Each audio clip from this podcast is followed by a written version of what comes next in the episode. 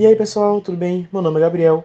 Hoje eu e meu grupo, formado pelos integrantes Wagner, Pedro e Rian, iremos falar um pouco sobre o aquecimento global. O aquecimento global pode ser definido como o processo de elevação média das temperaturas da Terra ao longo do tempo. Segundo a maioria dos estudos científicos e dos relatórios de painéis climáticos, sua ocorrência estaria sendo acelerada pelas atividades humanas, provocando problemas atmosféricos e no nível dos oceanos, graças ao derretimento das calotas polares. O principal órgão responsável pela divulgação de dados e informações sobre o aquecimento global é o Painel Internacional de Mudanças Climáticas, IPCC, um órgão ligado à Organização das Nações Unidas, a ONU. segundo o IPCC, o século XX foi o mais quente dos últimos tempos, com um crescimento médio de 0,7 graus Celsius nas temperaturas de todo o globo terrestre. A estimativa, segundo o mesmo órgão, é que as temperaturas continuem elevando-se ao longo do tempo do século XXI, caso ações de contenção do problema não estejam adotadas em larga escala. Causas do aquecimento global. A principal entre as causas do aquecimento global, segundo boa parte dos especialistas, seria a intensificação do efeito estufa, um fenômeno natural responsável pela manutenção do calor na superfície terrestre, mas que estaria sendo intensificado de forma a causar prejuízos. Com isso, a emissão dos chamados gases estufa seria o principal problema em questão. Os gases estufas mais conhecidos são os dióxido de carbono e o gás metano. Além desses, citam-se o óxido nitroso, o hexafluoreto de enxofre, o CFC, que é o clorofluorcarboneto, e os PFC, que são os perfluorcarbonetos.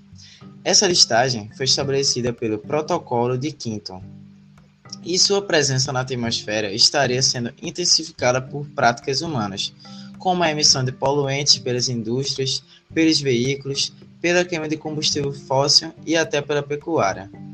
O CO2, dióxido de carbono, seria o grande vilão do aquecimento global.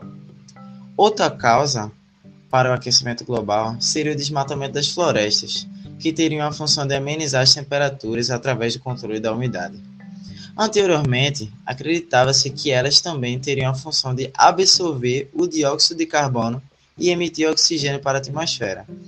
No entanto, o oxigênio produzido é utilizado pela própria vegetação, que também emite dióxido de carbono na decomposição de suas matérias orgânicas.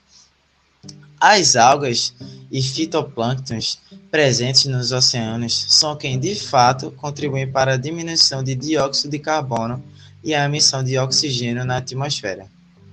Por esse motivo, a poluição dos mares e oceanos pode ser assim apontada como mais uma causa do aquecimento global. Consequências do aquecimento global. Entre as consequências do aquecimento global, temos as transformações estruturais e sociais do planeta, provocadas pelo aumento das temperaturas, das quais podemos enumerar. E elas são: aumento das temperaturas dos oceanos e derretimento das calotas polares, eventuais inundações de áreas costeiras e cidades litorâneas, em função da elevação do nível dos oceanos, aumento da isolação e radiação solar em virtude do aumento do buraco da camada de ozônio, intensificação de catástrofes climáticas tais como furacões, tornados, secas, chuvas irregulares, entre outros fenômenos meteorológicos de difícil controle e previsão, e extinção de espécies em razão das consequências ambientais adversas para a maioria delas. Como combater o aquecimento global? A primeira grande atitude, segundo apontamentos oficiais e científicos, para combater o aquecimento global seria a escolha de fontes renováveis e não poluentes de energia, diminuindo ou até abandonando a utilização de combustíveis fósseis, tais como o gás natural, o carvão mineral e principalmente o petróleo. Por parte das indústrias,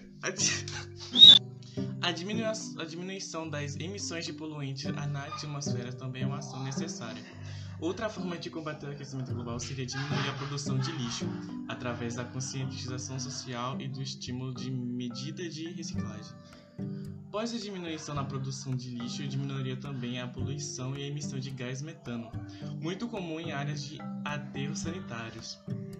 Soma-se às medidas a preservação da vegetação, tanto dos grandes biomas e domínios morfoclimáticos, tais como a Amazônia, como o cultivo de áreas verdes no espaço agrário e urbano. Assim, as consequências do efeito estufa na sociedade seriam atenuadas.